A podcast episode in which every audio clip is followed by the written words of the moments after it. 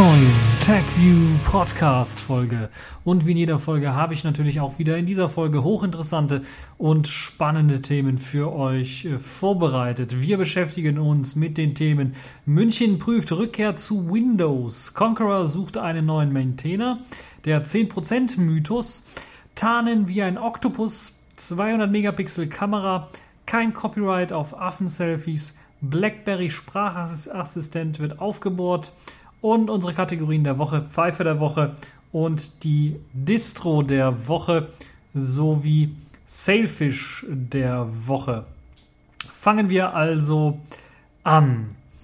Fangen wir an mit dem allerersten und sehr, sehr spannenden und fast schon umstrittenen Thema, nämlich der ja eigentlich gelungenen Konvertierung von einem Windows-Ökosystem in München, in der Münchner Verwaltung, zu einem Linux-System.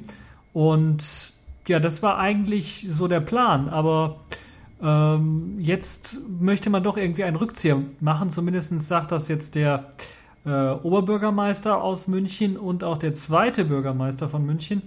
Die wollen nämlich eine Rückkehr der Stadtverwaltung von den Linux-Systemen oder dem Linux-System, so wie sich das ja in München nennt, zu Windows prüfen. Jedenfalls hat es ergeben, so sagen sie, und das ist das Interessante, das wird jetzt nur von diesen Bürgermeistern erzählt, dass Mitarbeiter sich einfach beschwert hätten und dass sie das einfach nicht mehr haben können, dass das so nicht weiterlaufen kann. Und da gibt es noch weitere Beispiele, wie beispielsweise, dass äh, die Einrichtung des Handys des Oberbürgermeisters eine Woche fast gedauert hat und er sagt, das liegt am Linux und wir müssen das ähm, ja quasi abschaffen, wir müssen wieder zurück zu Windows. Er hat sich ja auch schon als Microsoft-Fan oder als Windows-Fan ähm, erklärt. Und äh, ja, was soll man dazu noch sagen? Also das ist natürlich alles äh, schon verdächtig, auch gerade vor dem Hintergrund, dass Microsoft jetzt gerade eine Millionenstrafe in den USA zahlen muss, weil es halt äh, festgestellt wurde, dass sie dann dort Bestechungen teilweise an die jeweiligen lokalen Regierungen beziehungsweise die Stadträte gegeben hat, um halt eben äh, zurück entweder auf, auf Windows zu gehen oder gar nicht erst zu wechseln auf ein, eine Linux-Lösung. Ähm, vor diesem Hintergrund macht das natürlich schon ein bisschen einen anderen ähm, Blick, lässt es da werfen auf die Geschichte in München. Dann muss man dazu auch noch sagen, dass in München ja auch noch Microsoft jetzt wieder seinen neuen, ähm, seinen neuen zentralen Platz in Deutschland gefunden hat und das kann natürlich auch an, an bestimmte äh, Auflagen gebunden worden sein, weil Microsoft ist eine riesengroße Firma und sie ist natürlich dann auch äh, immer sehr prominent in den Medien vertreten und da möchte sich natürlich äh, jede Stadt so ein bisschen profilieren und sagen, bei uns sitzt jetzt Microsoft. Äh, und ja, das ist halt auch eines der Dinge, die da mit äh, zentral auch eine Rolle spielen. Das Interessante an dem Ganzen ist natürlich dann auch, dass gesagt wird, dieser ganze Wechsel hin zu Linux sei eher politisch motiviert gewesen als irgendwie sinnvoll gewesen. Und das widerspricht ja dem kompletten ganzen Geist, den man hatte, als man auf das Projekt umgestiegen oder auf das Projekt eingestiegen ist äh, und den Umstieg beschlossen hat auf das äh, sogenannte Linux-Projekt, weil man unabhängiger werden wollte. Man muss sich mal vorstellen, wie das damals eigentlich war. Das können sich einige gar nicht mehr vorstellen, weil das schon fast zehn Jahre her ist. Ähm, da hatte man bei der Münchner Verwaltung zum Großteil Windows NT-Maschinen. Also ich rede jetzt von wirklichen NT-Maschinen. NT4 Workstations hatte man da laufen. Und äh, da kann man sich vorstellen, dass das bei so alter Software natürlich dann äh, irgendwann mal, man musste man auf die Idee kommen zu wechseln. Uh, Windows 2000 war natürlich äh, teilweise auch vielleicht an der einen oder anderen Stelle installiert, aber ein kompletter Wechsel darauf war natürlich nicht gegeben, sondern man hat dann eher den Wechsel auf Windows XP im, im Fokus gehabt und auf die neuere Office-Version, ich glaube es war Office-Version 2003, wenn ich mich nicht ganz irre, hatte man so im, im, im Fokus dann gehabt. Und ja, das muss man sich jetzt vorstellen, diese Situation. Äh, wir wissen heutzutage, Windows XP ist schon veraltet. Das heißt, wir hätten jetzt auch schon bereits vor einem Jahr oder sowas, wenn nicht weitere ex extra Zahlungen aus München erfolgt wären, hätte man ähm, äh, dann auch wieder wechseln müssen, jetzt auf Windows 7 oder Windows 8 wobei Windows 8 wahrscheinlich noch viel mehr Schulungen nach sich gezogen hätte wegen der neuen Oberfläche als Windows 7. Ähm, Das sind allerdings nur Spekulationen jetzt momentan, aber man hat ja auch noch die harten Fakten und Zahlen, die jetzt beim Abschluss des Linux-Projektes auch veröffentlicht worden sind. Und da kam ganz klar raus, dass halt eben dieses Linux-Projekt im Vergleich eben zu einer anderen Lösung Geld eingespart hat, eine ganze Menge, paar Millionen eingespart hat. Und äh, das äh, darf man natürlich nicht außer Acht lassen. Was jetzt diese Schwierigkeiten angeht, ist das Interessante an dem Ganzen auch, dass man nur von irgendwelcher ja, Fach, äh, fachentfernten äh, Verwandten, würde ich mal fast schon sagen, was hört. Also eben vom Oberbürgermeister oder also von den Politikern was hört. Nicht von den Mitarbeitern selber, da gab es jetzt bisher kein Statement von den Mitarbeitern. Ich habe auch bisher kein Interview irgendwie gesehen und es haben sich vielleicht auch, entweder hat sich keiner gemeldet oder auch die verschiedenen Online-Medien haben sich da nicht engagiert, um ein Interview irgendwie zu führen. Äh, zumindest sagen sie nichts dazu, dass sie es versucht hätten. Und das ist das, was mich so ein bisschen dann misstrauisch macht, weil ähm, dieses politisch motivierte, was ja der der, der Partei oder den Entscheidern eben äh, vorgeworfen wird, die jetzt dann das Linux-Projekt beschlossen haben. Das kann man ja da jetzt dann auch in gleicher Weise anwenden, weil es ähm, ja, ja richtig harte Grundlagen eigentlich gar nicht gibt, harte Fakten und wirkliche Mitarbeiter, die was gesagt hätten, gibt es ja jetzt auch nicht, zumindest nicht in der Öffentlichkeit, wo man sagen würde, okay, das sind Probleme, die man anpacken müsste. Außerdem wäre es auch sehr verwunderlich, weil ja auch die IT-Abteilung selber oder die ganze IT oder die ver verantwortlich für die IT sind, nichts dazu gesagt haben oder beziehungsweise jedenfalls sich nicht negativ geäußert haben zu dem ganzen Umstieg auf Linux, was natürlich dann auch das, äh, ja, äh, das Ganze dann auch noch äh, in Frage stellt und man sich dann doch Gedanken muss, äh, machen muss, ist das nicht alles doch dann politisch motiviert irgendwie. Dazu passen auch natürlich die Statements, äh, von der CSU beispielsweise, die ganz klar davon sagen, äh, äh, dass halt eben äh, wir können die ganze Welt nicht verändern und wenn alle Microsoft benutzen, dann ist das der Standard, dann müssen wir das auch benutzen. Solche Geschichten ähm, gibt es dann da, die da gesagt werden. Was man natürlich sagen muss, ist ähm, die Linux-Migration, die verlief natürlich etwas länger als geplant, aber das hatte natürlich mehrere Gründe.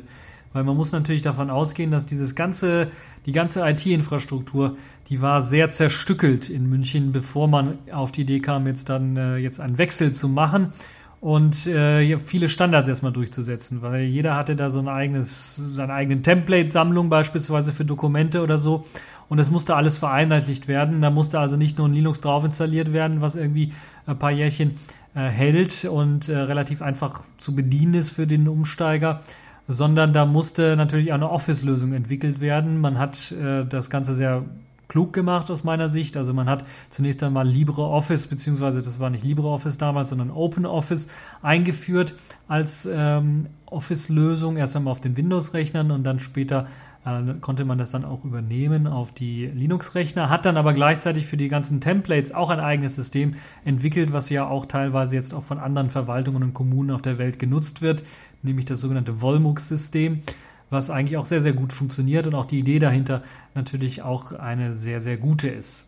Das damalige System basierte auf Debian, auf einem Debian Stable, Debian Squeeze, soweit ich weiß. Und ähm, war mit einem KDE 3.5er Desktop ausgestattet. Man ist mittlerweile auf die Ubuntu-Basis gewechselt, auf ein äh, Ubuntu LTS in der 10.04er Variante, das auch ebenfalls mit KDE äh, 3.5 ausgeliefert wird und überlegt jetzt äh, den Umstieg zu machen auf äh, die Ubuntu 12.04er LTS mit KDE 4.8 und dann auch den Umstieg von OpenOffice auf LibreOffice in Version 4. Und das ist natürlich alles eine Sache, das muss geplant werden und man muss sich, man muss sich vor Augen halten, das sind etwa 15.000 Rechner, das alles umzustellen, das dauert ein bisschen und äh, da muss auch wohl, das muss auch wohl bedacht werden, ohne dass man da irgendwie allzu sehr in die IT umgreift und eingreift. Dann gibt es natürlich noch ein paar andere kleine Probleme. Es wurden, es wurde, weil man ja nichts von den Mitarbeitern selber gehört hat, äh, nur vom Hörensagen hört man was. Ja, ich habe da mal gehört von dem Mitarbeiter, er hat das und das gesagt solche Geschichten halt. Über drei, vier Umwege hört man da also irgendwie was und jeder hört was anderes. Und das, das, Problem an dem Ganzen ist halt, dass das nicht immer stimmen muss, was man da hört. Das, was ich jetzt gehört habe, ist, dass es teilweise Probleme mit Antwortzeiten gibt, wenn man auf bestimmte Sachen, wenn man bestimmte Sachen machen möchte. Und die lassen mich zumindest daran denken, dass es jetzt an Linux nicht selber liegt, sondern das Problem an der, in der Serverinfrastruktur liegt. Ähm, sehr interessant ist dabei auch, vielleicht in dem, in dem Zusammenhang, dass da anscheinend in München keine Groupware zum Einsatz kommt, um das irgendwie zentral alles zu steuern, sondern äh, dass da jetzt eine Stelle ausgeschrieben worden ist für Groupware-Geschichten was für den einen oder anderen sicherlich auch interessant äh, sein könnte, um sich dann mal die Verhältnisse auszumalen, die dann da in der Verwaltung herrschen müssen, äh, was das angeht. Nicht, dass man zwingenderweise einen Groupware braucht, aber ähm, Sinn macht es doch, glaube ich, in dem, in dem Fall schon äh, deutlich. Nun ja, was äh, geht das, wie sieht das Ganze jetzt aus? Ich habe auch ein bisschen was rumgeschaut, was, was, was jetzt das Thema selber angeht. Da wurde vor allen Dingen in der amerikanischen Presse oder der englischen Presse, in der englischsprachigen Presse viel übertrieben, weil man davon äh, ausging oder wirklich geschrieben hat, München kehrt zurück zu Windows und äh, wirft also Linux wieder raus, nachdem die Migration gerade abgeschlossen ist, was natürlich nicht stimmt. Das ist also falsch, sondern das, was passiert ist, oder das sagen zumindest der, der Bürgermeister und der zweite Bürgermeister, der Oberbürgermeister und der zweite Bürgermeister, was sie sagen, ist, sie wollen prüfen. Es wird also eine Rückkehr zu Windows geprüft. Macht das Sinn oder macht das keinen Sinn? Ich bin mir fast 100% sicher, dass es keinen Sinn machen wird, weil erstens hat man Schulungskosten bereits reingesteckt, man hat viele Kosten reingesteckt, um die Infrastruktur jetzt aufzubauen für, für Linux. Ähm, dann jetzt einen Wechsel zu machen auf eine neue Windows-Version würde einhergehen mit neuer Hardware teilweise, weil ihr ruft euch in Erinnerung, alte Windows NT4 Maschinen waren das, auf die man dann Linux und so weiter, deshalb auch KDE 3.5 und nichts äh, härteres. Ähm, und das hat man dann im, im, Laufe der Zeit vielleicht abgegradet, aber wenn jetzt ein Windows 8 oder sowas dazukommen würde, die enormen Schulungskosten, die auf einen wieder äh, zugreifen würden, dann äh, die Lizenzkosten, die noch dazukommen, dann muss natürlich auch Office noch lizenziert werden. Das ist, glaube ich, das, der, der, der große Knackpunkt, weil das kostet enorm viel äh, an Lizenzkosten im Vergleich zur, zur Windows-Lizenz, die dann ein bisschen was billiger zu haben ist. Das ist das eine. Das andere sind natürlich auch die ganzen Systeme, diese ganze Serverinfrastruktur und so weiter und so fort, die ist sowieso kurz vorm Kollaps, würde ich mal fast schon sagen, wenn ich das höre. Also wenn das stimmt, was ich gehört habe, was die Antwortzeiten und so weiter angeht, sind die noch gar nicht umgestellt worden auf äh, ja, vernünftige Systeme, würde ich mal fast schon behaupten. Das muss also auch noch gemacht werden. Das heißt, das werden enorm viele Summen, die auf einmal wieder ausgegeben werden müssten für eben eine Migration zurück auf, äh, also gerade die Migration abgeschlossen, die Mitarbeiter sind alle im Stress, das kann man verstehen, weil sie müssen was teilweise was Neues lernen, haben die Schulungen und hinter sich und so weiter und so fort, dann streiken die Server oder machen Probleme, dann ist man ein bisschen natürlich ähm, äh, ja, angepisst, würde ich mal fast schon behaupten. Äh, wer wäre das nicht? Aber dann eine neue Migration, jetzt bei der Unzufriedenheit noch eine neue Migration anzustoßen, die ja zunächst einmal auch wieder ins Unzufriedenheit bringen wird, weil wieder eine neue Veränderung stattfinden wird. Wenn man dann auf Windows 8 auch noch upgradet mit den ganzen Kacheln, dann äh, werden die Mitarbeiter doch wahnsinnig. Uh, und uh, ja, das sind halt so die Geschichten. Das Hauptproblem an dem Ganzen und uh, deshalb kann ich es auch kaum begreifen, weshalb da eine große Debatte losgetreten wird. Äh, aber es ist halt immer so, wenn es äh, es artet dann aus zu so einer Diskussion Windows versus Linux oder Linux versus Windows. Warum ist Linux, äh, warum hat Linux den Desktop nicht erobert und solche Geschichten? Artet das dann so ein bisschen aus und dann äh, kommen viele Leute mit ihrer Einschätzung von Linux, mit ihrer Einschätzung von Windows und erzählen was von ihrem privaten Bereich und dem Desktop-Bereich. Und äh, das Problem an dem Ganzen wird also gar nicht richtig angesprochen, weil das Problem nicht bekannt ist, sondern da haben einige Politiker was geäußert äh, und äh, ja, Konkretes ist allerdings nicht bekannt. Und das ist immer das ganz große Problem bei solchen Dingern, die werden dann nämlich immer richtig in der Luft zerrissen oder zerredet, weil äh, eigentlich ist nichts, eigentlich gar nichts bekannt, was, was jetzt das Problem sein soll, technischer Natur oder auch von Mitarbeitern, dass sie sagen, okay, also ist natürlich in der Benutzung der Technik selber gibt es da irgendwelche Mängel und die müssen beseitigt werden. Ist ja auch nicht bekannt. Oh, und dann ist natürlich die Frage, wenn irgendwelche Sachen bekannt werden, kann man die beheben? Relativ einfach. Also ist das einfach nur ein Griff, äh, den man da machen muss? Ist das einfach nur ein Clou, den man da ziehen muss? Also beispielsweise neue Server einrichten, die dann schneller antworten oder sowas, äh, solche Geschichten äh, oder eine Groupware einrichten beispielsweise. Und ist das dann damit schon beseitigt, das Problem, oder ist das ein allgemeines äh, Problem, was jetzt auf die Infrastruktur zurückzuführen ist und auf den ganzen ja, Umgestaltungsprozess, der, mal, der einhergegangen ist mit dem Linux-Projekt? Ich glaube letzteres eher nicht, sondern bin eher davon überzeugt, dass es ersteres ist. Also ein, teilweise veraltete Infrastruktur, die noch nicht irgendwie migriert worden ist auf etwas Neueres, also Server-Antwortzeitprobleme beispielsweise. Äh, und es viel weniger damit zu tun hat, was äh, jetzt äh, auf dem Desktop tatsächlich passiert, was ich anklicken muss, äh, um eine bestimmte Sache auszufüllen, sondern hat eher damit zu tun, ich klicke was an und muss warten. Ähm, das ist, glaube ich, das äh, größere Problem, glaube ich. Und da ist das große Problem bei dem Ganzen. Wie gesagt, es wird zerredet und ähm, es ist nicht alles schlimm, es ist nicht alles schlecht, es ist natürlich negative Publicity für das Linux-Projekt selber. So ein wenig, dass das jetzt hier aufgekocht ist, dass das teilweise von englischsprachigen Medien auch äh, falsch interpretiert worden ist. Aber insgesamt äh, sehe ich das Projekt noch nicht als gescheitert und ich sehe auch, ich, ich kann mir das einfach nicht vorstellen, dass man zurückmigriert auf, auf ein Microsoft Windows.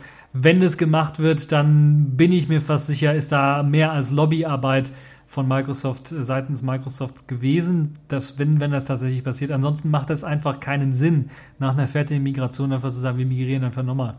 Das ist einfach Blödsinn, weil das Geld verschlingt, Unmengen an Geld verschlingt und ähm, eine enorme Belastung für die ganze Verwaltung ist. Äh, es, es, ergibt einfach keinen Sinn. Deshalb lassen wir es, belassen wir es bei dem. Und wo wir beim KDE-Desktop waren, gehen wir mal vielleicht auf ein interessantes Programm ein. Da kommen wir zur nächsten News auch schon für diese Woche. Nämlich zu dem Programm, was eigentlich jahrelang bei KDE und bei KDE 3 auch der Standarddatei- und Webbrowser war, nämlich Conqueror. Und Conqueror ist ja in der KDE 4 Welt ähm, so ein bisschen ja aus der Mode gekommen, weil er ja zum einen als Dateimanager erst einmal ersetzt wurde durch Dolphin als Standard für einfache Dateiaufgaben und Dolphin teilweise das auch äh, jetzt besser erledigt als Conqueror, muss man ganz ehrlich zugeben. Ähm, und vor allen Dingen optisch äh, aufgeräumter und ansprechender ist. Aber Conqueror hat immer noch seine Daseinsberechtigung, wird immer noch eingesetzt, es ist immer noch äh, Bestandteil des, der KDE Software Compilation und hat auch, wird auch teilweise auch noch geupdatet. Nicht nur Conqueror, sondern auch die KTML Engine wird geupdatet. Ihr könnt den immer noch als Browser verwenden, der funktioniert auch relativ auf modernen Seiten relativ gut, wenn man dort die äh, WebKit Engine verwendet und nicht die KTML Engine. Ähm, und äh, ja, auch die, für die Dateiverwaltung ist da eigentlich hervorragend zu benutzen, kann man immer noch äh, gut gebrauchen. Die Integration von verschiedenen Plugins, von KIO, Schnittstellen ist auch sehr gut gelungen. Vorschaufunktionen sind sehr gut gelungen. Das ist eigentlich eine gute Sache.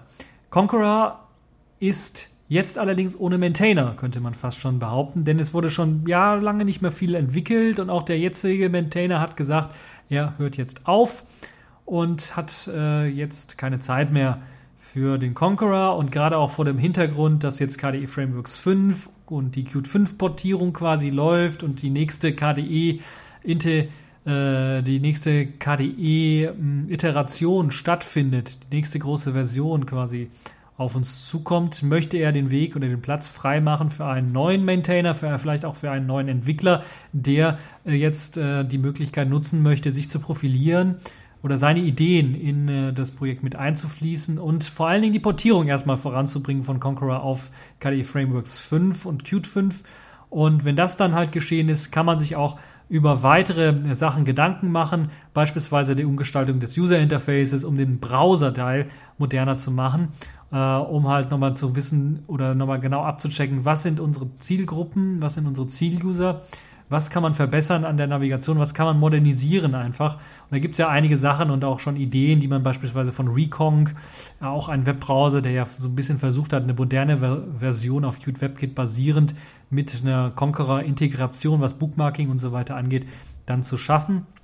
Davon kann man sich ein bisschen eine, Schneide, äh, eine Scheibe abschneiden von und natürlich einige andere Sachen, äh, Punkte, die hier aufgezählt werden und auch generell einige Ideen und auch Mockups und, und äh, ja, interessante äh, Aspekte, die in dem Artikel zu finden sind vom aktuellen Maintainer von Conqueror, der da sich also richtig Gedanken gemacht hat, wie jetzt es äh, mit Conqueror weiter aussehen soll, aber den Platz erstmal freiräumen möchte halt für neue Leute, die da jetzt den Conqueror maintainen wollen. Wenn ihr also äh, Spaß an der Freude habt, mal ein KDE-Software-Projekt irgendwie zu übernehmen, äh, das zu maintainen, äh, neuen Code einzupflegen und solche Geschichten. Oder auch einfach nur bei der Portierung helfen wollt auf äh, KDE Frameworks 5, Könnt ihr euch bei dem Maintainer melden oder vielleicht unter dem Blogartikel einfach mal noch äh, sich melden oder beim KDI-Projekt selber erstmal sich melden irgendwie und dann euer Interesse bekunden. Natürlich muss da irgendwie, glaube ich, irgendwelche Bedingungen müssten da schon erfüllt werden. Das könnt ihr dann alles dort erfragen. Und natürlich könnt ihr auch einfach nur neue Ideen auch posten. Das ist sicherlich auch eine tolle Sache. Äh, und äh, dann hoffentlich wird es einen neuen Maintainer geben, sodass der Conqueror nicht ausstirbt, weil er ist immer noch eine gute, äh, eine, eine, gute Alternative, gerade wenn irgendwie was nicht läuft, eine Webseite mit dem Firefox oder mit mit dem Chromium gerade nicht läuft, dann lohnt es sich manchmal, den Conqueror doch mal aufzumachen und zu schauen, läuft es vielleicht mit dem. Und wenn es die Qt WebKit Engine nicht bringt, vielleicht die alte, alte sage ich in Anführungszeichen, die KTML Engine, die vielleicht nicht so den Standard entspricht, aber äh, dann doch das ein oder andere Mal dann ein Wunder vollbringen kann, was das Rendern von bestimmten Webseiten angeht. Also Conqueror ist, glaube ich, ein gutes Stück Software in der, in der Linux-Welt und ähm, es, äh, ja, es braucht es weiterhin auch äh, bin ich mir relativ sicher, dass wir das weiter pflegen. Also es hat es auf jeden Fall verdient, dass es weiter gepflegt wird, dass es eine Portierung bekommt, dass es modernisiert wird. Äh, und äh, ja, das ist, glaube ich, das, was dann wichtig ist für all diejenigen, die sich vielleicht Gedanken machen, das in Zukunft eventuell dann irgendwie zu pflegen, beziehungsweise dort mh, hm, weiter zu arbeiten. Ähm, Machen wir weiter mit dem nächsten Thema und das ist ein spannendes Thema, wie ich finde, weil es ja vor kurzem auch einen Kinofilm dazu gab und deshalb habe ich das ganze Thema mir mal rausgesucht. Im Kinofilm wurde das auch äh, thematisiert. Der Kinofilm nennt sich Lucy, für diejenigen, die den noch nicht gesehen haben. Eine kurze Beschreibung, also Achtung, Spoiler-Alarm, da könnte ich ein bisschen zu viel spoilern. Es geht darum, also ganz grob beschrieben, ich will ohne jetzt mal die, die, die Geschichte, so ein bisschen die Story, wenn es da so eine richtig gibt, naja, zu beschreiben.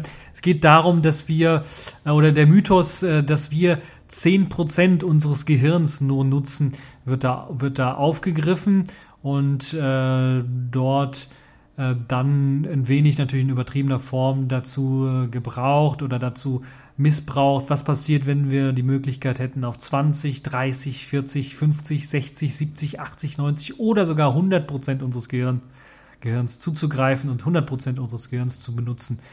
Und das ist natürlich äh, eine Sache, ich fand den Film eigentlich recht äh, von der Action also recht interessant. Die, das Thema an sich ist äh, auch relativ interessant, deshalb habe ich mir das ein bisschen angeschaut, weil ich auch irgendwie gedacht habe, 10% unseres Gehirns nutzen wir nur. Das, äh, wozu ist denn der Rest da? Und wenn man sich ein bisschen was mit Biologie auskennt, weiß man, dass im Grunde genommen alles das, was wir nicht nutzen an unserem Körper, so äh, die Evolution einfach wegrationalisiert hat im Laufe der Jahrhunderte, Jahrzehnte, Jahrtausende. Und ähm, deshalb kam ich dann doch auf die Frage und ich habe mich einfach interessiert und gewundert. Und deshalb habe ich mir das Ganze mal angeschaut und ist natürlich klar, dass das eigentlich Unsinn ist, dass wir nur 10% unseres Gehirns tatsächlich nutzen, sondern wir benutzen schon die 100% unseres Gehirns, haben allerdings nur auf rund 10% mit unserem Bewusstsein tatsächlich Zugriff, können das also manipulieren. Alles andere läuft dann unterbe im Unterbewusstsein ab. Und dazu gibt es einen netten kleinen Artikel, den ich verlinkt habe. Auf äh, scienceblogs.de gab es das zu lesen. Da gibt es auch ein nettes Video, was verlinkt worden ist, ähm, was hier embedded ist, ein YouTube-Video, 5 Minuten 16, was das Ganze nochmal erklärt äh, eine, eine TED-Ad-Animation, wo das Ganze nochmal in, in, in, erklärter Form bekommt. Das lohnt sich auf jeden Fall mal reinzuschauen, äh, was das angeht, äh, weil da merkt ihr erstmal, was, was das Gehirn, wie das Gehirn vor allen Dingen erst arbeitet, ähm, weil halt das Gehirn auch sehr, sehr viel Energie benötigt. Und das ist auch eine Sache, die im Film immer, also es gab Filme, wo es besser rübergekommen ist, dass das Gehirn ein bisschen was mehr Energie braucht, weil unser äh, ja, Energie ähm, Bedarf des Gehirns eigentlich für, für das, was es leistet, sehr, sehr gering ist.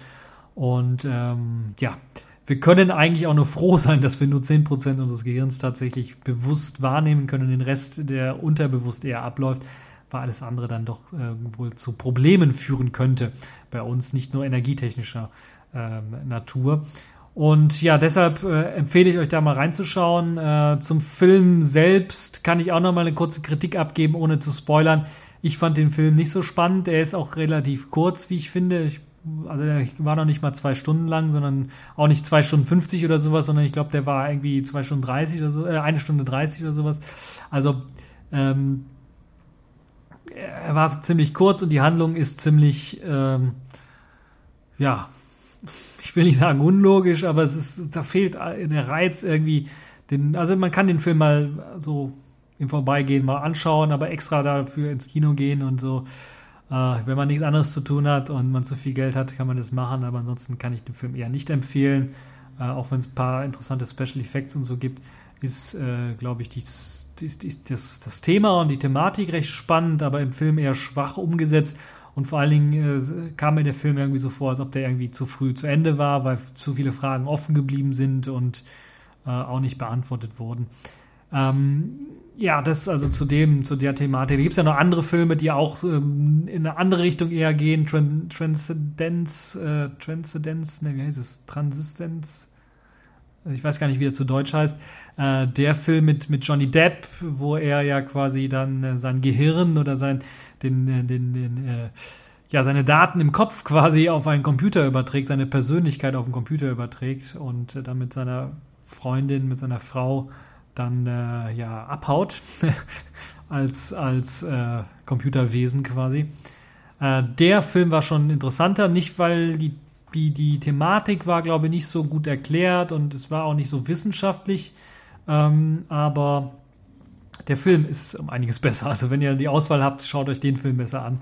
Da ist der, die Story einfach, einfach etwas besser und ähm, die Fragen am Ende werden auch teilweise geklärt. Also der Film ist einfach um Längen besser. Nun ja, das äh, so eine kleine Filmkritik. Vielleicht sollte ich das auch mal einführen hier im TechView Podcast, mal ein paar Filme, die ein bisschen was auch immer mit den Themen, äh, Technikthemen zu tun haben, mal ein bisschen zu analysieren. Und da würde auch das nächste Thema richtig zu passen, nämlich Tarnen wie ein Tintenfisch.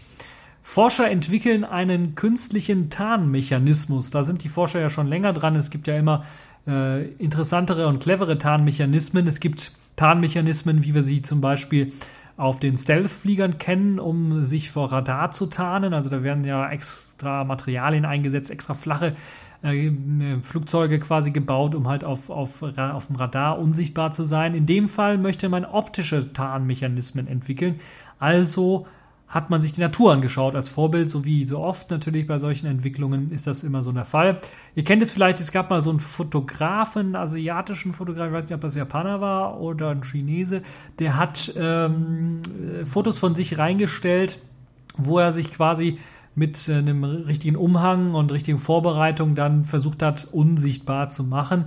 Und auf den ersten Blick hat man den auch nicht immer erkannt, sondern musste dann zweimal hinschauen, um den dann äh, zu finden. So eine Art Suchbild äh, findet man den jetzt oder nicht. Das war auch schon so eine optische Tarnmechanismus, der natürlich dann jetzt nur für diesen Fototrick dann genutzt wurde und nicht so richtig ja ernsthaft in Erwägung gezogen worden ist. Jetzt hat man sich ähm, ja der Tarnfähigkeiten äh, bemächtigt von einem Oktopus äh, und hat versucht, das äh, technisch nachzubauen, weil der Oktopus die Eigenschaft hat, das, was unter ihm quasi ist, ähm, Boden, Plankton oder was auch immer, weil er ja natürlich meistens im Wasser rumlebt, ähm, das einfach mit seiner Haut nachzubilden. Also hat die Möglichkeit, seine Haut einfach zu färben, sagen wir erstmal so. Also hat äh, dadurch natürlich dann eine Tarnfähigkeit, dadurch, dass er sagt, okay, ich äh, äh bilde das nach, was unter mir ist und dann sieht man mich vielleicht eventuell gar nicht.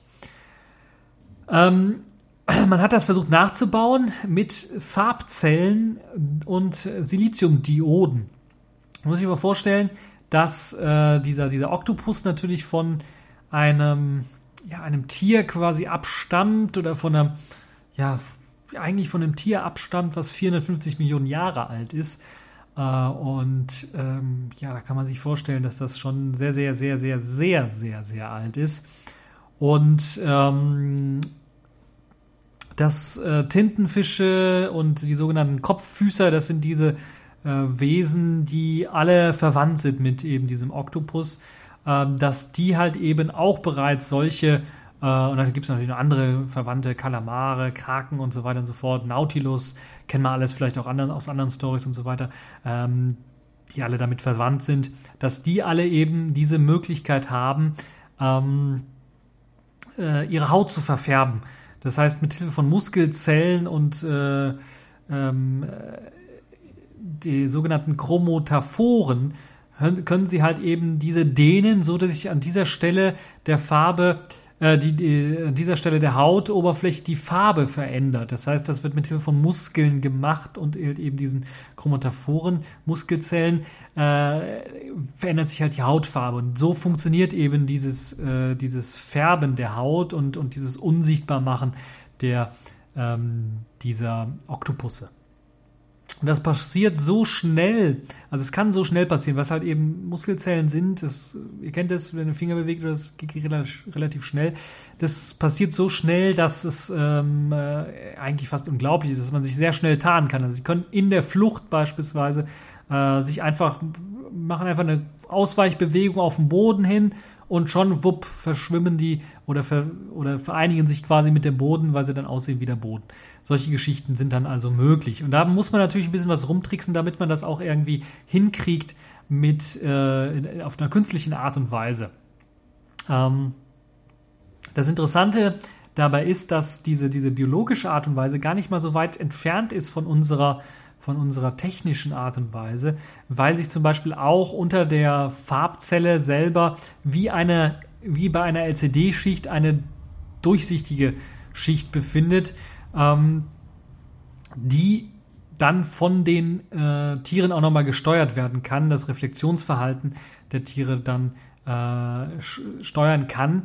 Und äh, die Steuerung wird dann durch, durch die Augen der Tiere übernommen. Das heißt, die einfach dann ähm, das ist quasi, das Gehirn ist zwar auch beteiligt an dem Ganzen, also die machen das nicht bewusst, indem sie das also denken oder sowas, also was, oder was wir uns da, also es ist eine passive Gehirn, ist fast sowas wie ein Reflex, der da abläuft, also das wird automatisch vom Gehirn verarbeitet und das Gehirn macht, gibt es automatisch an die Zellen weiter, um dann halt diese Verfärbung ähm, anzusteuern. Und die Hauptarbeit bei dieser Steuerung übernehmen dann eben die Augen, weil sie erst einmal äh, den Boden oder das, was, was da abgescannt werden muss, quasi die, die Oberfläche, die man jetzt, äh, wo man sich verstecken möchte, abscannen muss. Ähm, und äh, die äh, Signale werden dann halt direkt an die Muskeln und Farbzellen weitergegeben, äh, um halt die Verfärbung oder um halt eben, ja, die Verfärbung dann ähm, oder die Einfärbung äh, stattfinden zu lassen. Und das sind halt eben, das sind halt eben diese, diese Mechanismen, die man jetzt auch äh, anwenden möchte für eben die künstliche, äh, künstliche Verfärbung. Und äh, man hat äh, dazu natürlich für, und damit das Ganze vernünftig funktioniert, damit man das auch im Detail versteht, 70 verschiedene Kalmar-Gattungen ähm, äh, untersucht und hat dann natürlich auch noch äh, die verschiedenen lumineszierenden Zellen sich angeschaut, Photophoren, die dann mit chemischer Reaktion und äh, dann Licht sogar erzeugen können. Und das äh, sicherlich dann auch für Tarnzwecke recht interessant ist, wenn man leuchtet so ein wenig, äh, sich also Neonlicht beispielsweise dann tarnen könnte.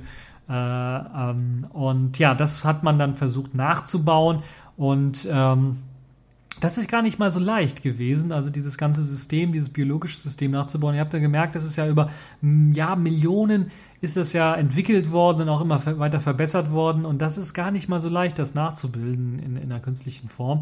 Und weil vor allen Dingen eben die Umgebung erfasst werden muss erstmal, also was ist der Untergrund gerade, wo ich bin, den ich jetzt annehmen möchte, der muss also richtig gut erfasst werden und gleichzeitig im Grunde genommen äh, man sich der Oberfläche direkt farblich anpassen muss. Und da musste man erst einmal natürlich ein Material entwickeln, das biegsam ist, das sich anschmiegen kann an die Oberfläche. Ähm, und natürlich muss dieser Prozess äh, möglichst oft wiederholt werden können, damit man halt eben gucken kann, wie viel Energie wird da verbraucht für diesen Prozess und ist das nicht zu viel Energie. Also man muss möglichst wenig Energie verbrauchen. Und da hatten einige Forscher dann doch einen Prototypen jetzt vorgestellt, der eben diese Bedingungen erfüllt, vor allen Dingen, dass er wenig Energie verbraucht wird. Das ist eben das Hauptkriterium an dem Ganzen anschmiegsam und wenig Energie verbrauchen, weil ansonsten macht das alles gar keinen Sinn. Der Prototyp imitiert diesen Tarnmechanismus des Tintenfisches eigentlich ziemlich gut. Das heißt, die Oberfläche einer Farbzelle auf einer reflektierenden Schicht aus Silber wird über den Input eines Lichtdetektors angesteuert. Ähm, natürlich arbeiten hier keine Muskeln, sondern dann eine Siliziumdiode, was ich auch am Anfang erwähnt habe, die dann halt über ihre eigene Erwärmung, und das ist das Clevere an dem Ganzen, die Eigenschaft des Farbstoffes ändert. Das ist, glaube ich, der Punkt, der dann auch zur Energie, ähm, ja, zum Energiesparen irgendwie benutzt wird. Man muss nicht irgendwie was eigenes irgendwie extra färben oder sowas oder einen eigenen Mechanismus, eine eigene Energiequelle äh, dafür haben, sondern die Diode äh, wird halt eben durch die eigene Erwärmung steuert sie halt eben die, die, die, äh, die Farbstoffänderung quasi. Die komplette Struktur, die man da jetzt entwickelt hat, ist etwa 100 Mikrometer dick und äh, darunter befindet sich dann, das ist auf Plastik angebracht, also ein biegsames Plastik, sodass man das Ganze auch äh, verbiegen kann und dadurch wird halt diese Anpassbarkeit und Anschmiegsamkeit dann ein bisschen was simuliert. Das Ganze hat natürlich sehr, sehr viele interessante Zwecke und sehr, sehr viele interessante äh, ja, ähm, Anwendungsfälle. Natürlich nicht nur das US-Militär interessiert sich dafür, weil sie da ihre Flugzeuge visuell vielleicht auch tarnen könnten, aber auch natürlich Soldaten könnten getarnt werden, ganze Truppen könnten getarnt werden, indem man einfach sagt, okay, äh, im Dschungel oder im Wald, das ist jetzt alles Wald und in Wirklichkeit äh, machen sich da Abertausende an Soldaten irgendwie äh, hinter dieser, hinter dieser äh, Tarnung her. Aber es kann natürlich auch für andere äh, Sachen verwendet werden, beispielsweise für Kunst. Das ist immer so eine Sache, da fällt mir wieder dieser eine äh, Asiate ein, der da halt diese Fotos gemacht hat, die sehr interessant aussahen. Ich weiß nicht, ob er damit Geld verdient hat, aber es ist zumindest Kunst gewesen. Und für Kunst lässt sich das sicherlich durchaus auch dann sehr gut nutzen. Ähm, finanziert wird das Ganze momentan von der US-Luftwaffe, die eben Teile von dieser Arbeit dann tatsächlich finanziert. Da seht ihr das Interesse, was ganz klar äh, daran besteht, das Ganze für militärische Zwecke zu nutzen. Trotzdem denke ich, dass das doch durchaus äh, dann sehr, sehr spannend und interessant werden könnte, auch im zivilen Bereich irgendwie. Äh, könnte das sicherlich äh, eine Rolle spielen bei einigen ähm, ja, interessanten äh, Geschichten. Ich könnte mir durchaus irgendwie mal vorstellen, dass es dann äh, äh, für die ganzen Jugendlichen oder für die Leute, die Pickel oder sowas haben, dann irgendwann mal vielleicht eine Creme gibt mit ganz vielen kleinen dieser Teilchen, äh, die es dann einem ermöglichen, dass der Pickel optisch dann verschwindet. Solche Geschichten wären beispielsweise, das wäre vielleicht meine, meine spontane Idee, die mir jetzt einfällt. Äh, oder Hautunreinheiten und solche Geschichten. Also Mode.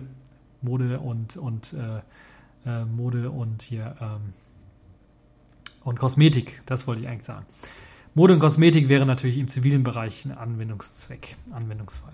Also sehr interessant, tarnen wie ein Tintenfisch. Ich werde den Artikel natürlich verlinken, könnt ihr euch das Ganze nochmal anschauen und durchlesen, äh, wenn ihr wollt. Das klingt alles recht interessant. Kommen wir zu einem weiteren interessanten Thema, wo wir schon beim Tarnen äh, sind. Womit man sich auch gut tarnen könnte, wäre, glaube ich, eine 200 Megapixel Kamera. Wenn man ein Foto hätte, 200 Megapixel, das ist äh, verdammt scharf, würde ich mal sagen. Nun ja, jetzt hat Hasselblatt, Hasselblatt ist ja bekannt, äh, eher von analogen Kameras, würde ich mal sagen, behaupten so ein bisschen. Äh, die hat eine, die haben eine Mittelformatkamera vorgestellt, die sogenannte H5D 200 CMS. Die soll Fotos mit 200 Megapixeln aufnehmen können. Und ja, jetzt fragt euch, äh, was muss denn da für ein Sensor drin sein? Naja, man hat vielleicht, deshalb heißt ja auch, äh, der Vorgänger heißt dann äh, zum Beispiel 50C, weil der kann 50 Megapixel, hat einen 50 Megapixel Sensor, kann also ein Foto in 50 Megapixeln aufnehmen, was schon gewaltig ist. Was jetzt diese 200C macht, ist nichts anderes als mehrere Bilder hintereinander von einem, ja, von einem sagen wir, Mikrometer äh, einen Ticken weiteren äh, anderen Abstand oder einen Ticken weiter nach links oder nach rechts äh, geschobenen Abstand ähm, erzeugt es mehrere 50 Megapixel Bilder. Also ich glaube sechs Stück sind es insgesamt, die da erzeugt werden. Also sechs Bilder werden erzeugt und aus diesen ganzen Bildern, aus diesen sechs Bildern wird dann dieses 200 Megapixel Bild zusammenberechnet. Also es ist nicht ein großer Sensor, der auf einmal 200 Megapixel aufnimmt, sondern es ist eine Berechnungsgeschichte. Es gibt dazu ein Beispiel auch von Hasselblatt, beziehungsweise hier auf, der, auf dem verlinkten Artikel, wo man das sehen kann. Einmal die normale 50 Megapixel Aufnahme, wie sie aussieht. Dann die Aufnahme, wenn man viermal 50 äh, Megapixel zusammen übereinander legt und, und also zusammen berechnet. Das wirkt schon alles ein bisschen was schärfer und noch genauer und noch detaillierter. Und dann natürlich die sechs Aufnahmen übereinander gelegt, also die vollen 200 äh, Megapixel.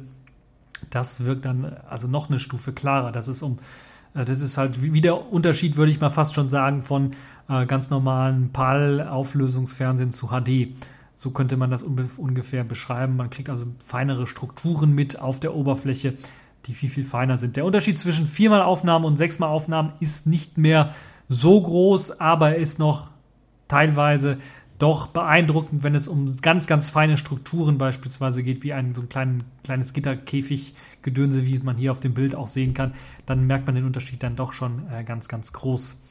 Ähm, die Kamera ist relativ groß, würde ich natürlich äh, sagen.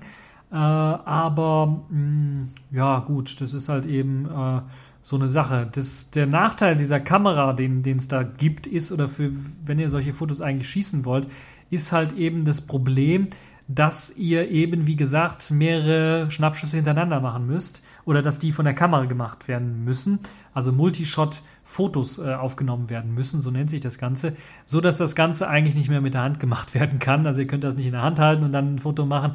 Würde mit 50 Megapixeln gerade noch so gehen, würde ich mal behaupten, aber wenn es dann halt darum geht, schon vier Shots hintereinander zu machen, so ruhig könnt ihr die Hand nicht halten, damit das hier nicht verwischt irgendwie und dann macht es auch keinen Sinn.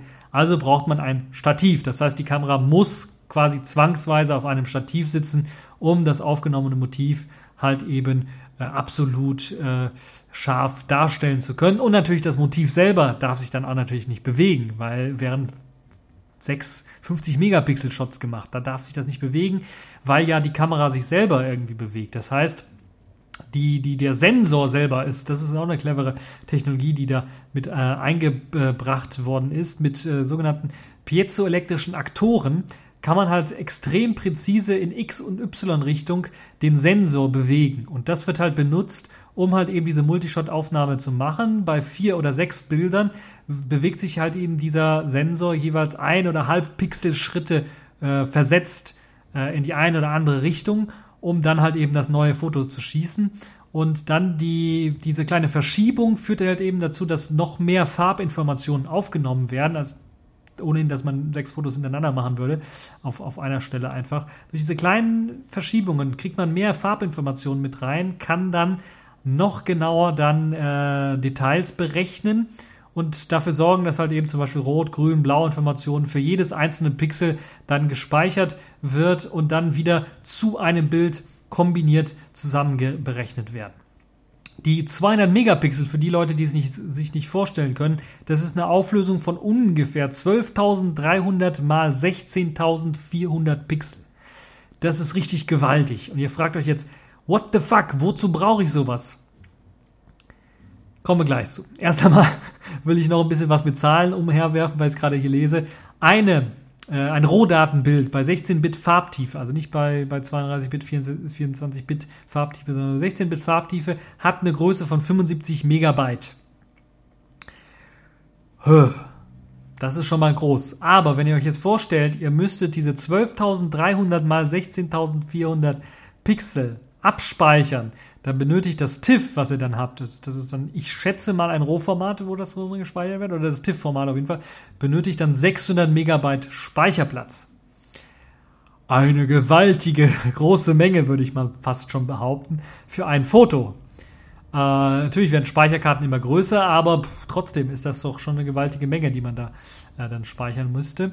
Äh, das Ganze wird äh, abgespeichert übrigens auf Compact Flash Karten, also nicht herkömmliche Micro SD oder SD Karten, sondern Compact Flash Karten werden da verwendet. Und nochmal zur Kamera selber, Objektiv äh, HC 80 äh, mm misst ähm, 153, die Kamera misst 153 mal 131 mal 205 mm und wiegt 2000 500 Gramm, also 2,5 Kilogramm, was schon oh, ein ordentliche, ordentlich, ordentliches Gewicht dafür ist.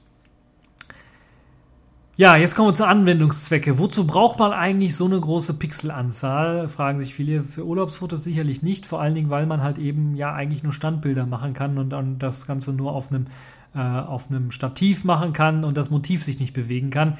Und ihr wisst schon, wenn man irgendwie ja versucht, Menschen zu fotografieren, die bewegen sich ja auch, allein durch die Atmung oder sowas. Äh, puh, da könnte es auch Probleme geben, wenn dann äh, das Ganze dann könnte ein bisschen unscharf werden. Deshalb ist das, glaube ich, ideal für die Werbeindustrie, wenn sie mal so ein Auto oder einen Wald oder was auch immer, was sich nicht so stark bewegt, dann fotografieren möchte, ist das, glaube ich, ein großer, großer, interessanter Ansatz, weil ihr auf euch vorstellen könnt, die Werbeplakate werden immer größer und da macht es schon Sinn, wenn man da so ein extrem scharfes Foto irgendwo hängen hat. Jetzt nicht scharf vom Motiv her, das kann natürlich auch sein. Manchmal sind da auch scharfe Motive drauf, um halt die Werbung richtig rüberzubringen oder die richtige Zielgruppe anzusprechen. Aber ich rede jetzt tatsächlich von der Bildqualität, dass die halt so groß oder so gut wird, dass man das Plakat sehr, sehr groß machen kann und man sich dann vorstellen kann, okay, hier äh, die, die Arena in München da irgendwie mit zu tapezieren, wäre, glaube ich, kein Problem, wenn man da äh, halt eben äh, so ein Foto aufnimmt mit 200 Megapixeln. Darum geht es halt. Das könnte also, glaube ich, da einen Anwendungszweck finden. Ansonsten ist das, glaube ich, einfach nur eine technische Spielerei und man hat dann versucht, das irgendwie zu machen. Und die Technik an sich ist ja schon sehr interessant. Es wird jetzt mir mit 50 Megapixeln gemacht, aber die Technik an sich könnte sich natürlich auch, wenn sie sehr gut weiterentwickelt wird, mit kleineren Sensoren eventuell äh, sehr gut auch für weitere Kameras eignen vielleicht auch irgendwann mal für Kompaktkameras, die wir dann herumtragen, wenn nicht sogar irgendwann mal Handys, die wir dann haben, wo dann sich der Sensor einfach mal bewegt, so ein paar Mikrometer, um dann halt das Bild noch schärfer zu schießen und noch bessere Bilder zu machen, vielleicht noch mehr, noch mehr die Farben aufnehmen zu können, noch mehr das Licht, die Lichtverhältnisse aufnehmen zu können und so weiter und so fort. Könnte alles denkbar sein, das ist auf jeden Fall eine sehr, sehr nette Spielerei, wie ich finde.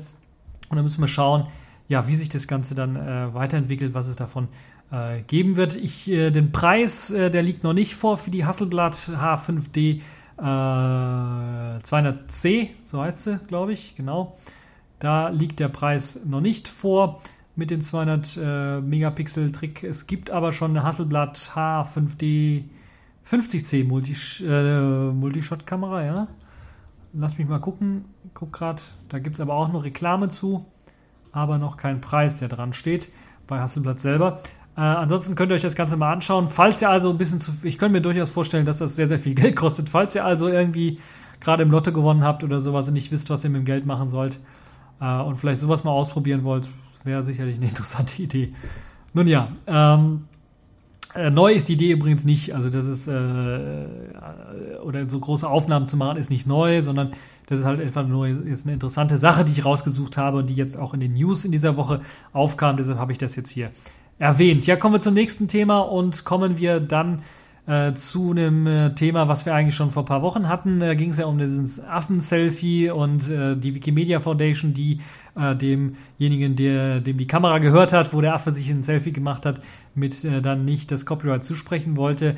Die, das US Copyright Office hat jetzt hochoffiziell festgestellt, dass es keinen Copyright für den Affen-Selfie gibt, so wie ich es eigentlich schon auch äh, von vornherein gesagt habe. Das ist eigentlich Unsinn. Wenn der Affe sich die Kamera aus Versehen irgendwie schnappt äh, oder zufällig einfach klaut und dann ein Foto macht, dann gehört das Foto natürlich äh, nicht dem. Äh, äh, da gibt es kein Copyright drauf. Also so einfach ist das Ganze. Da gibt es also kein Copyright für denjenigen, den, der, dem die Kamera gestohlen worden ist. Das ist ja, ist ja Blödsinn. Und das wurde jetzt auch festgestellt. Also die Behörde im Abschnitt 306, das Copyright Office kann keine Werke registrieren, die von der Natur, von Tieren oder Pflanzen hergestellt wurden. Auch kann die Behörde keine Arbeit registrieren, die angeblich von einem göttlichen oder übernatürlichen Wesen geschaffen wurden. Äh, ja, das ist, glaube ich, eine recht klare Ansage. Die Wikimedia hat sich halt eben geweigert, nach Aufforderung eben dieses britischen Fotografen, äh, dessen Fotoapparat halt eben dafür geklaut oder missbraucht worden ist, dann halt eben äh, die Fotos runterzunehmen von ihrer Wikimedia, von ihrer Wikipedia-Seite. Ich glaube, das ist die, äh, wenn die amerikanische Wikipedia, wo das drauf ist, oder vielleicht auch in der, äh, es gibt ja diese Wiki-Bildersammlung, da ist es, glaube ich, auch noch drin zu finden. Also da haben sie sich geweigert, das runterzunehmen und äh, die haben jetzt recht behalten, so wie es aussieht. Ja, das ist also ein kleines Update zu dem, was wir, zu dem Thema. Ich habe gesagt, wir bleiben dran bei dem Affen, Affen äh, Selfie Copyright Gedönse, da sind wir auch dran geblieben. Gut, kommen wir zum nächsten äh, spannenden Technikthema. Es geht um BlackBerry. Diesmal nicht in den Negativschlagzeilen oder ein Aufregerthema, sondern ein interessantes äh, neues Feature, was mit der neuen BlackBerry OS 10 3er Version kommen soll. Wir hatten ja, ich habe ja auch darüber geredet, bei äh, Microsoft, die glaube ich als letztes äh, großes das wieder angekündigt haben, dass ja bei Windows Phone dann Cortana, also die Sprach, der Sprachassistent oder die Spracherkennung dann mit eingebaut worden ist. Bei BlackBerry gibt es die Spracherkennung interessanterweise schon länger, sogar auch bei den uralten BlackBerry OS äh, 6 und 7 Devices, glaube ich, gab es eine Diktierfunktion oder sowas, wo dann äh, zumindest einige Sachen erkannt worden sind. Der Sprachassistent selber ist, glaube ich, schon seit der Black, äh, BlackBerry OS 10 Version mit integriert und ist teilweise auch in einigen Punkten besser als oder etwas stärker als zum Beispiel Google Now. Beispielsweise habe ich, also von meinem Wissen, ich weiß jetzt Google Now nicht in der allerneuesten Version, aber von meinem Wissen ist es so, dass man beispielsweise nicht eine, eine SMS oder eine eine E-Mail diktieren kann in Google Now die, und die dann nur über das Sprachinterface direkt abschicken kann. Das ist äh, im BlackBerry Assistenten jetzt bereits schon möglich. Da könnt ihr einfach was diktieren, eine SMS, eine Textnachricht oder sowas und die dann auch per Sprachassistent verschicken. Jetzt gibt es eine neue Version, die mit BlackBerry OS 10.3 mit integriert äh, kommen soll, die noch viel mehr können soll und die jetzt dann auch in so Sphären auftaucht, was jetzt so, äh, sagen wir mal, semantische Suche ein bisschen angeht oder wissenschaftliche Suche angeht, äh, was so Siri und Google Now mäßig oder auch Contana mäßiger ist, wo man halt nicht so, ja, sagen wir mal, die Standardsachen machen kann, wie schreibe Tweet an den und den und mache das und das, sondern auch so andere Sachen wie zum Beispiel, wie wird das Wetter morgen? Könnte man sagen, und dann würde da, würde einem das Wetter für morgen voraussagen. Solche Geschichten, das sind halt so Sachen, ähm, die dann halt äh, jetzt, also so mehr so in Richtung Semantik geht das Ganze nicht so einige Sprachbefehle, die man machen kann und ausführen kann, sondern mehr in so semantische Sache, wo man natürlicher mit dem Gerät reden kann. Da gibt es eine nette Demo zu, da könnt ihr euch das Ganze anschauen äh, und äh, selber mal dann sagen, was ihr davon haltet. Ähm, äh, beispielsweise äh, Wecker stellen, wo man sagen kann, wecke mich morgen um 8 Uhr. Äh, solche Geschichten lassen sich machen oder ein äh, natürlich einen, einen, Termin lässt sich festlegen, solche Geschichten äh, und noch ein paar andere Sachen, äh, die da ausprobiert werden. Also auch normale Sachen wie äh, mal fragen, wie geht's dir oder solche Geschichten äh, sind da auch äh, drin. Also es gibt ganz, ganz viele Videos, die ich hier verlinke. Einmal ein ganz normales, sagen wir mal, neutrales Video, wo dann ein paar Features vorgestellt werden und dann nochmal ähm, ein paar kleinere Videos, die drunten angehangen sind an diesem äh, kleinen Artikelchen, wo ihr euch dann auch nochmal anschauen könnt, was eben das dieser, dieser Sprachassistent alles zu sagen hat. Ich finde das eine gute Entwicklung und wo wir da Microsoft und Cortana erwähnt haben, müssten wir das, glaube ich, auch erwähnen. Das funktioniert auch relativ gut, hat, glaube ich, Wolfram Alpha auch als Backend, äh, benutzt das, äh, benutzt die Ergebnisse davon auch und bringt die mit ein und viele weitere Backends werden da auch benutzt, um halt eben dann äh, auch das äh, Maluba Backend beispielsweise oder das, äh, ja, Maluba wird da auch verwendet, um halt eben äh, die Ergebnisse äh, anzuzeigen beispielsweise oder halt bestimmte Aktionen auszuführen. Ansonsten ist das eine sehr gute Spracherkennung. Es ist schön, dass jetzt auch BlackBerry da in dieses Sphären aufgetaucht ist. Äh, könnte sehr interessant werden. Äh, diese ganzen Sprachassistenten es sind ja auch ein Trend dazu, dass es alles immer mehr in Richtung ähm, assistierende Sprachen geht. Äh, ein bisschen ungewöhnlich ist es noch im Handy, dass man mit seinem Handy redet. Also ich habe es, glaube ich, bisher auch übrigens auf dem BlackBerry dann äh, bisher nur einmal gemacht, dass ich das tatsächlich benutzt habe, wo ich die Hände voll hatte. Äh, eine Hand sogar voll mit, äh, da war auch mein, mein Telefon noch, so konnte ich dann schnell diese Taste drücken oder gedrückt halten, um mal den Sprachassistenten aufzurufen, um dann eine SMS loszuschicken, weil ich die Hände halt voll hatte und gerade nicht konnte. Aber das sind halt so Geschichten, äh, wo man es vielleicht einsetzt, weil wir immer schnelllebiger werden, immer mehr Hektik verfallen, immer mehr Sachen gleichzeitig machen wollen, äh, wo das vielleicht Sinn machen könnte als kleines Helferlein. Aber ansonsten natürlich auch für die Leute, die vielleicht eben nicht die Möglichkeit haben, das Handy mit mit einem Finger zu bedienen oder die vielleicht auch das Handy gar nicht oder das, was auf dem Handy dargestellt wird, gar nicht sehen können äh, einen Sprachassistenten dann zu benutzen, der dann immer mehr Sachen auch im Betriebssystem machen kann, ist, glaube ich, eine gute Sache. Und ich, ich bin mir nicht ganz sicher, aber ich meine zumindest, das, was BlackBerry hier zeigt, ist schon mal, geht schon mal sehr weit. Also man kann sehr, sehr viel mit dem Betriebssystem steuern, allein nur per Sprache, was, glaube ich, dann äh, doch durchaus interessant ist.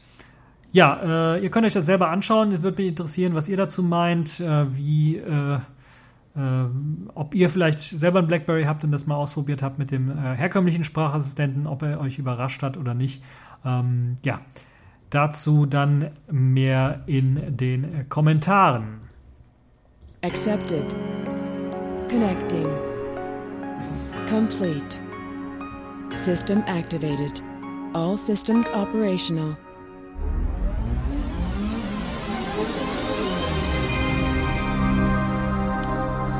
Ja, nach diesen ganzen News, die es in dieser Woche gab, kommen wir unseren, zu unseren Kategorien der Woche. eigentlich auch irgendwie News, aber manchmal wünscht man sich, dass es keine News wäre. Die Pfeife der Woche ist nämlich diesmal wieder die Bundesregierung. Ich habe direkt mal die ganze Bundesregierung genommen, weil die hat jetzt ein neues Papier vorgestellt, die sogenannte digitale Agenda und äh, 36 Seiten lang. Man kann sich das durchlesen, wenn man will. Ich sage besser nicht, weil sonst wird man entweder vor Lachen vom Stuhl fallen oder man wird irgendwie sagen, oh, das sieht aus wie so ein Hausaufgabenheft und das haben sie auch selber beschrieben, ein Hausaufgabenheft. Da wird also nichts Konkretes vorgeschlagen, sondern wird nur gesagt, das und das müssen wir machen irgendwann mal. Und ja, das sind so Sachen, wo ich gesagt habe, oh Gott, oh Gott, das ist doch eigentlich schon klar.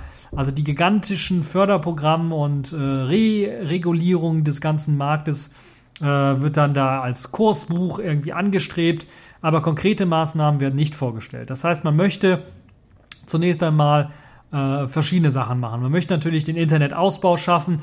Bis 2018 soll es 50 Mbit pro Sekunde geben. Ich glaube, die News hatte ich schon vorher und habe da vor Lachen bin ich fast vom Stuhl gefallen, als ich es gehört habe. 50 Mbit äh, soll dann also Breitbandversorgung äh, flächendeckend sein in Deutschland bis 2018. Das klappt nie.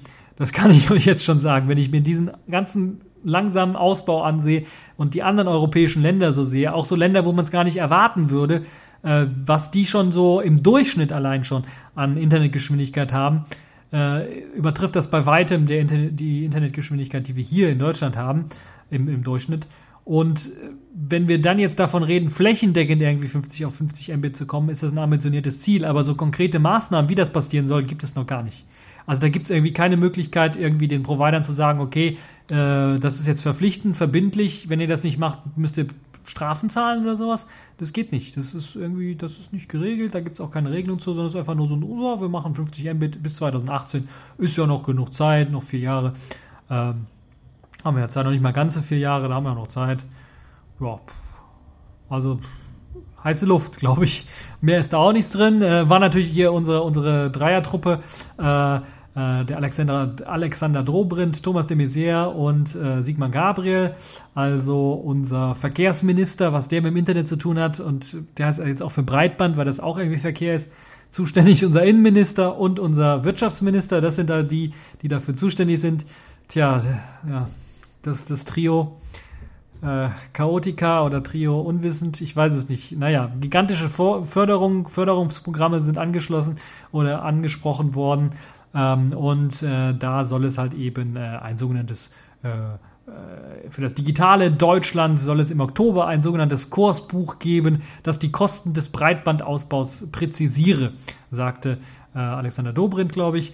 Und in einem Gutachten vom vergangenen Herbst hatte der TÜV Kosten von 20 Milliarden Euro für eben so einen flächendeckenden Ausbau berechnet. Und wir wissen heute, dass schon die Unternehmen sel äh, selber andere Ausbaukostenziele setzen als es letztes Jahr noch der TÜV unterstellt hat. Das heißt, es kostet mehr, mehr, mehr.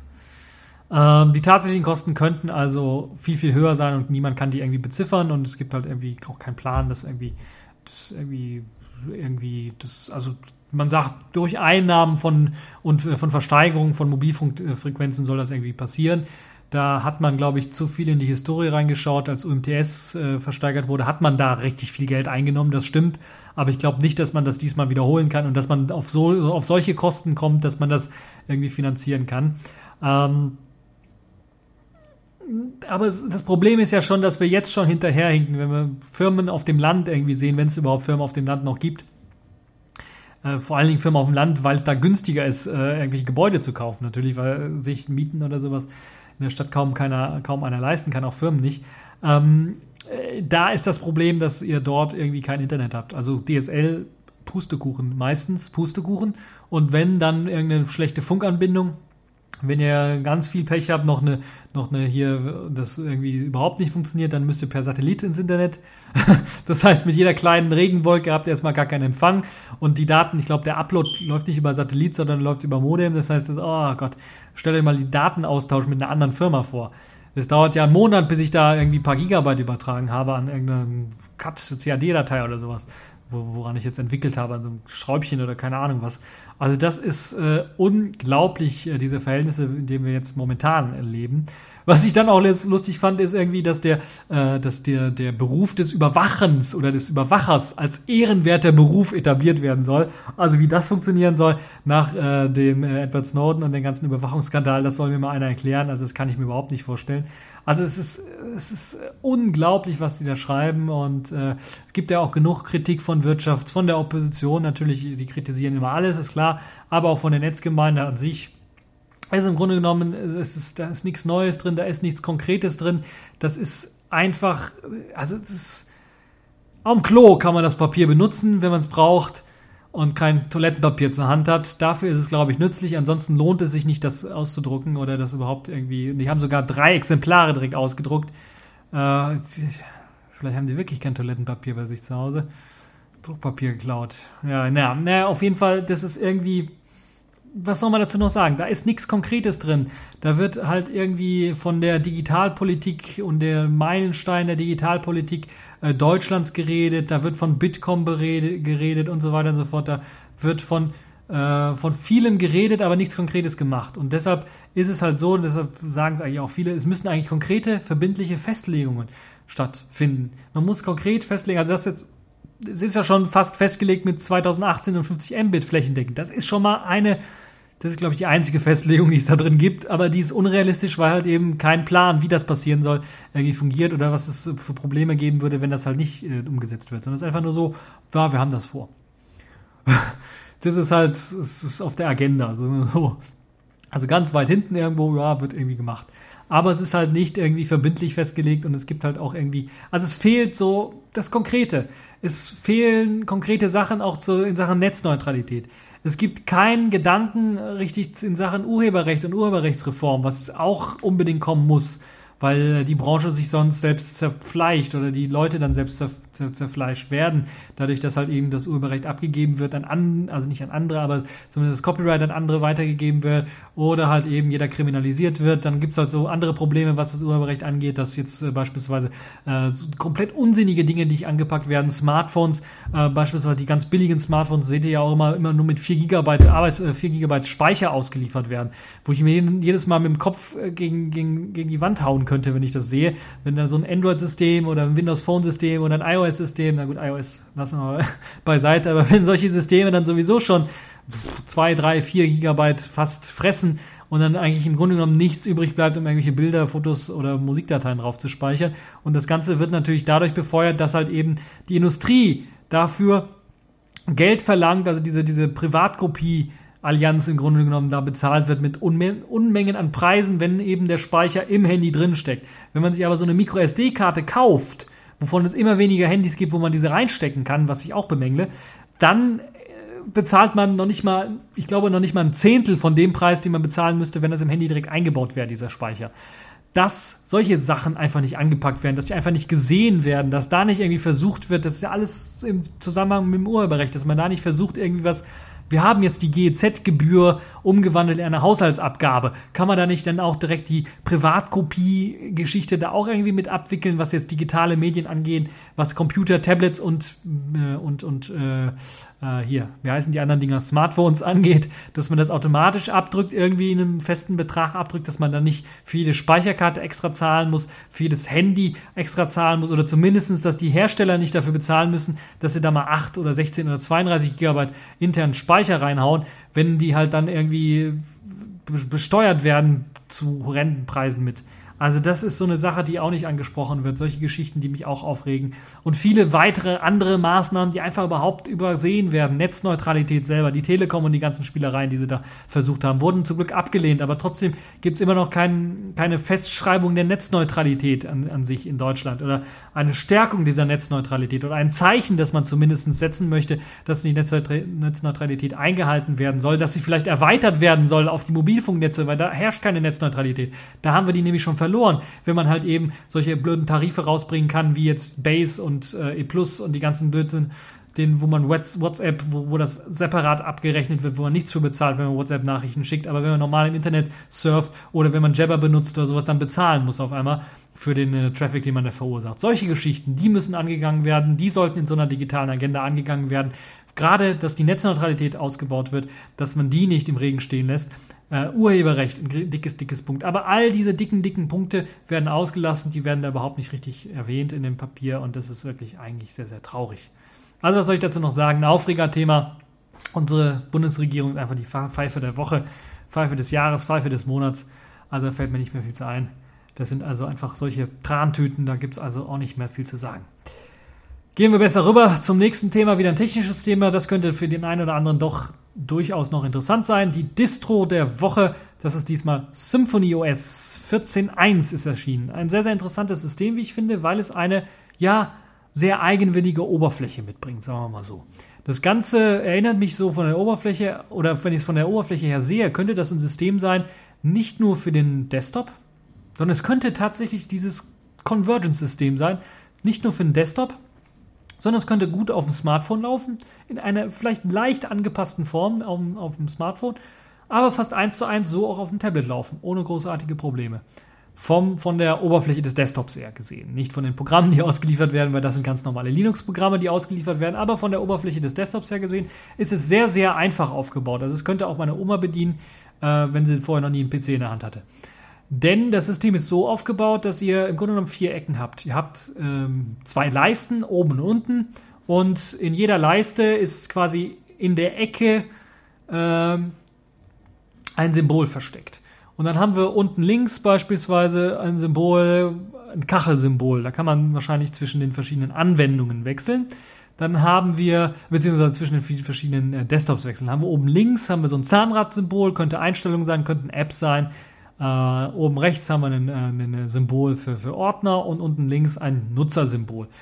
Relativ einfach aufgebaut. Wenn man dann die App-Übersicht startet, kriegt man im Vollbild eine Übersicht aller Applikationen angezeigt und kann die dann mit einem Klick einfach starten. Das ist so schon mal eine Oberfläche, wo ich sagen würde, ja, das kann man durchaus auch im Tablet benutzen, äh, nicht nur mit der Maus und mit der Tastatur, wie es hier eigentlich gedacht ist. Äh, die Programme selber natürlich, wie gesagt, sind jetzt äh, Programme, die man äh, kennt aus dem Linux-Bereich. Firefox, Sylpheed als E-Mail-Client, Synaptic Paketmanager, Task Manager, der GNOME Task Manager, äh, LX Terminal, ein Image Viewer, PCMan FM als Dateimanager, solche Geschichten die sind nicht durchaus irgendwie äh, Touchscreen-freundlich extra gemacht, sondern die sind halt irgendwie da drauf und äh, funktionieren. Aber es ist schon mal eine tolle Idee, diese, diese, Oberfläche zu machen, weil das ja eine eigenartige, eigenwillige Oberfläche ist, aber ein sehr, sehr einfach zu bedienendes System dann darstellt. Äh, kann man auch durchaus vorstellen, anhand der Software, die da benutzt wird, dass das sehr, sehr leichtgewichtig ist, also auch auf älteren Rechnern ohne Probleme läuft. Und ich glaube, die Oberfläche ist primär auch entwickelt worden für Netbooks eher. Das ist so mein Verdacht, den ich so habe, weil das so ein bisschen danach erinnert.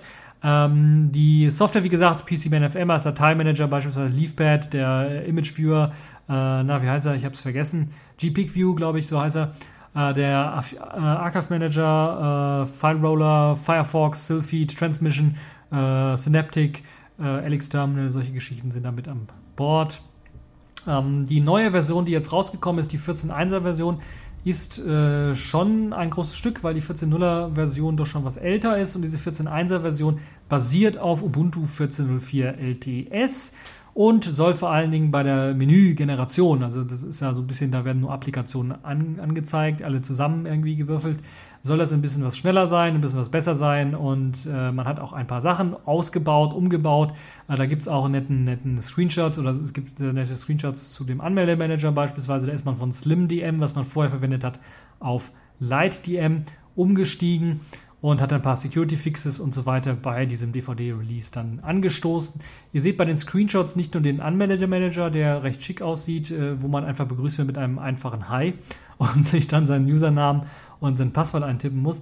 Ihr seht auch, dass die Programme, wie beispielsweise PCManFM, im Vollbild laufen und dann integrieren die quasi ihre ähm, Fensterleiste in die obere Leiste das obere Panel mit hinein, wo dann halt eben der Programmname angezeigt wird oder äh, der Ordnername jetzt im Fall von PCManFM und dann ganz links äh, auch kontrastreich orange dann der Minimieren-Knopf angezeigt wird und ganz rechts dann ein großes rotes X angezeigt wird, wo ihr dann, also links von dem von der rechten Ecke Menü Auswahl Zeug wird angezeigt. Ich glaube, ihr könnt euch das besser vorstellen, wenn ihr das anschaut. Mit meinen Erklärungen bin ich nicht so gut. Auf jeden Fall ganz rechts oben habt ihr dann einen X-Knopf. Das integriert sich in das Panel mit hinein. Erinnert mich so ein bisschen an die allerersten Unity-Gehversuche. Äh, ne, die allerersten Ubuntu Netbook Remix Gehversuche, die es da so gab. Da gab es auch solche Möglichkeiten. Deshalb erinnert mich das so sehr stark an äh, eine Netbook-Oberfläche. Die Uhrzeit und die Tray-Icons integrieren sich unten äh, rechts, also unten in das Panel, unten rechts neben dem äh, schnell ausführen äh, User-Sachen-Geschichte-Button in der Ecke. Und die ausgeführten Programme werden dann unten in dem Panel auch dargestellt in Form von Symbolen. Man kann die anklicken, um dann zwischen Programmen, geöffneten Programmen zu wechseln.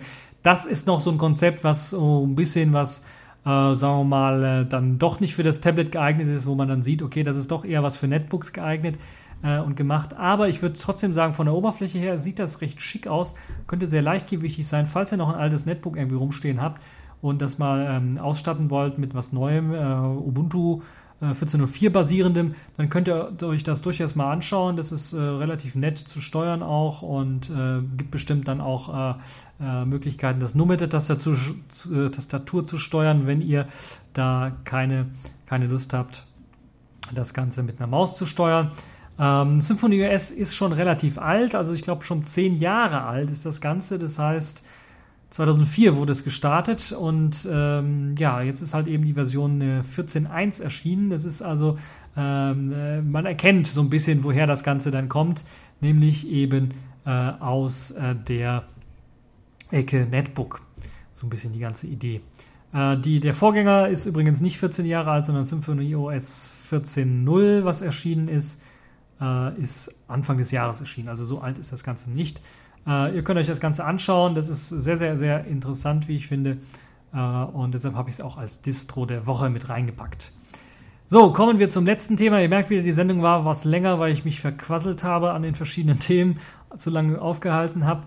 Äh, kommen wir zum letzten, ähm, zum letzten Thema, das ist nämlich Sailfish der Woche, zur letzten Kategorie der Woche. Dort gibt es nämlich was Neues von einer Other Half zu berichten für das Jollaphone, denn dort gibt es jetzt schon eine fast finale Version von der OLED Other Half, also der mit einer OLED ausgestattet äh, wurde.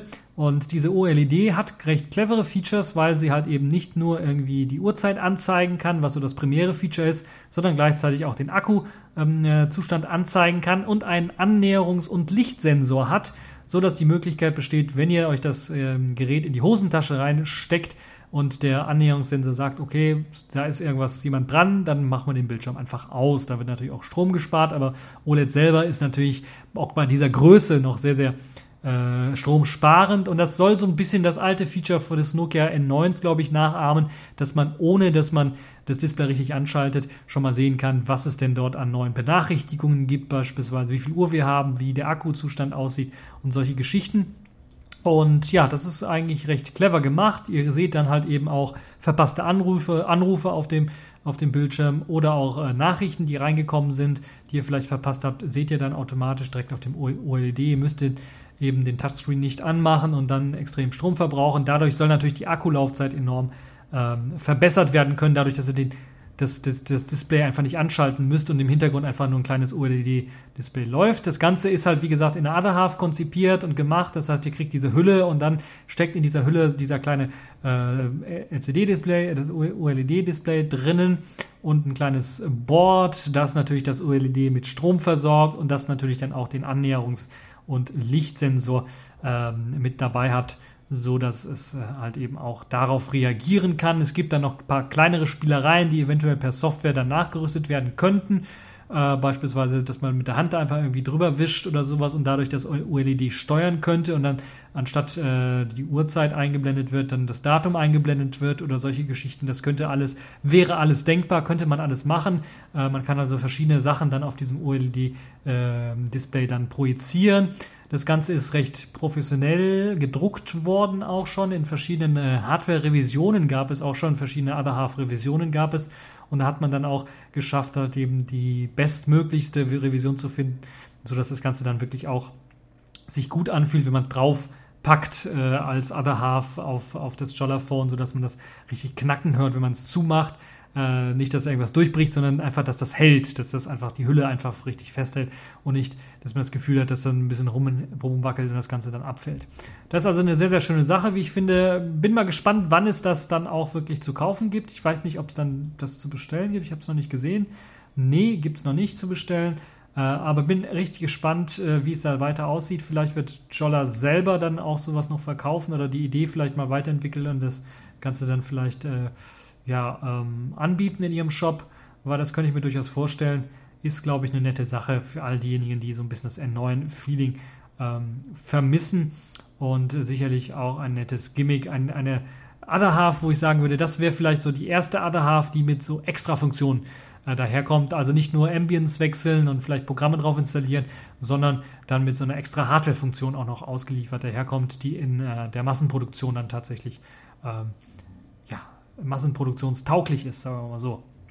Ja, das ist also das Selfish der Woche und da sind wir dann auch schon am Ende für diese Folge und wenn ihr natürlich Fragen habt, Anregungen habt, äh, Kommentare habt, könnt ihr die natürlich einfach im Kommentarbereich posten. Und das war's für diese TechView Podcast Folge. Ich hoffe, es hat euch gefallen und bis zur nächsten Folge.